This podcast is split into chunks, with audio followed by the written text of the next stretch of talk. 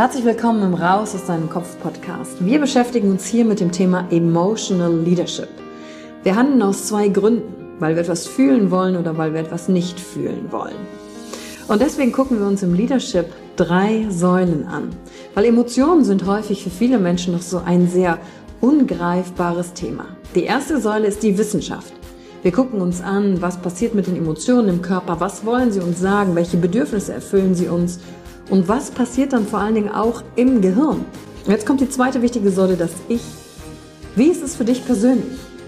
Leadership ist persönlich. Es gibt nicht das, es gibt dich und wie du die Dinge siehst und fühlst und was zu dir passt. Denn jeder und jeder ist einzigartig. Und die dritte Säule, es wird ja auch um Social Skills gehen. Wie gehen wir miteinander um? Verhalten, Kommunikationsskills, Führungsskills, Speaking Skills. Also alles um das Wir, das Miteinander zu stärken. Und dazu gibt es eigene Folgen mit persönlichen Erfahrungen von mir und ich schaue aber auch anderen Menschen in ihren Kopf durch Interviews, um zu gucken, wie sie die Thematik für sich gemeistert haben. Und du bist hier richtig, wenn du dir selbst auf die Schliche kommen willst. Wenn du die Kraft deiner Emotionen für dich und nicht gegen dich nutzen möchtest. Und wenn du vielleicht so ein Gefühl hast, von da gibt's noch mehr für dich in dieser Welt. Egal, ob du Führungskraft bist oder nicht. Denn am Ende führen wir immer, unabhängig vom Titel. Emotional Leadership. Discover Emotions, the key to your energy. In Podcast-Folge geht es um das Thema Annehmen.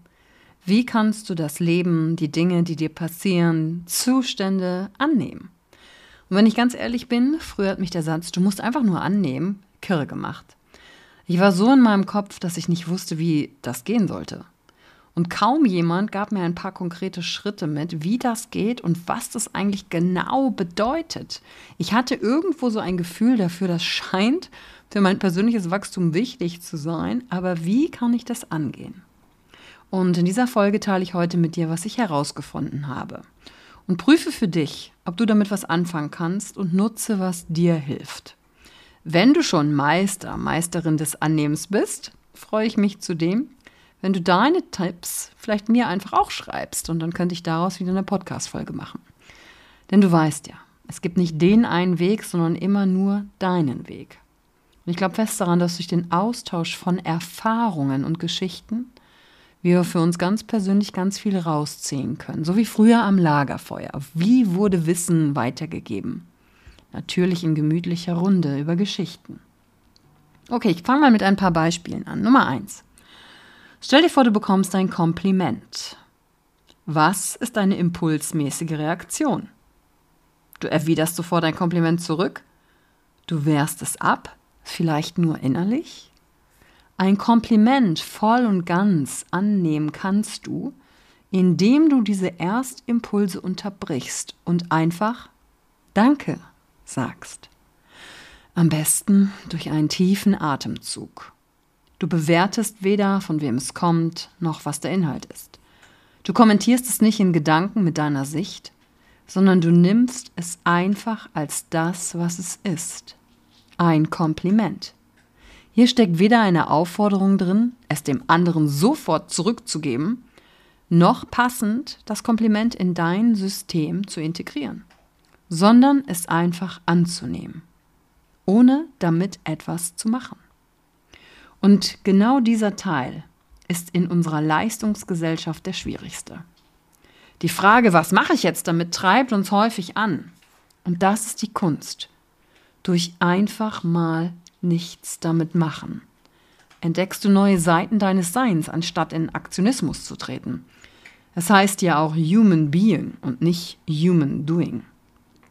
Beim zweiten Beispiel, das ich dir jetzt gebe, ist die Logik dieselbe, nur der Inhalt der Thematik häufig etwas schwieriger. Du fühlst ein unangenehmes Gefühl. Du spürst Unsicherheit, die Emotionen Angst, Trauer, Wut. Du schämst dich.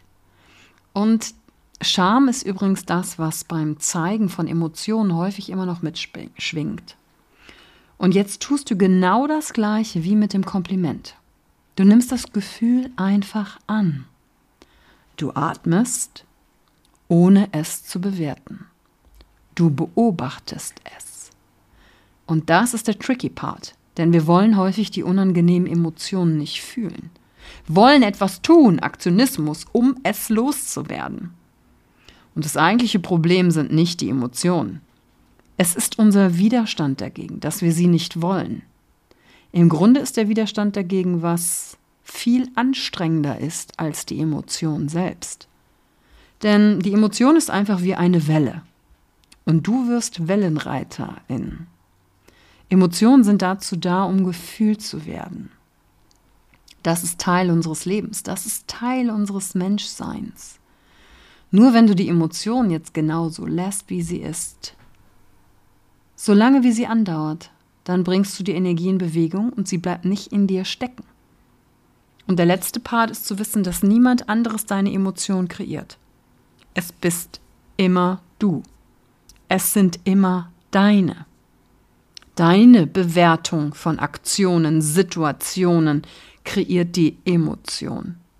Eventuell wirst du jetzt vielleicht sogar sagen, und da kommt schon der Widerstand hoch, ja, aber Person XY hat mich doch verletzt, betrogen, enttäuscht.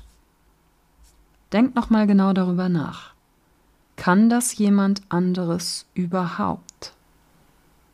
Falls deine Antwort ja ist, weil du recht haben willst, stärkt sie dich oder schwächt sie dich? Sie macht dich zum Opfer, wenn du sagst, ja, andere verletzen mich, betrügen mich, enttäuschen mich. Und klar, kann mich und dich jemand körperlich verletzen. Aber der Schmerz gehört dir oder mir. Und ich muss lernen, mit mir und dem Schmerz umzugehen, den ich dann habe. Und wenn ich das lerne, dann meistere ich das Leben. Eventuell rebelliert nun ein, dir einiges. Und da sind wir genau an dem Punkt, was ich schon mal in einem der anderen Podcast-Folgen angesprochen habe. Ego, oder wie auch immer du es nennen magst, meldet sich jetzt zu Wort. Das ist okay. Beobachte es einfach. Du lernst dich kennen doch wenn du dich entschieden hast, in den Beginner's Mind zu gehen, zu wachsen, dich wirklich zu erkennen, dann ist das genau Teil des Prozesses. Neue Informationen und Perspektiven rütteln an deinem Weltbild.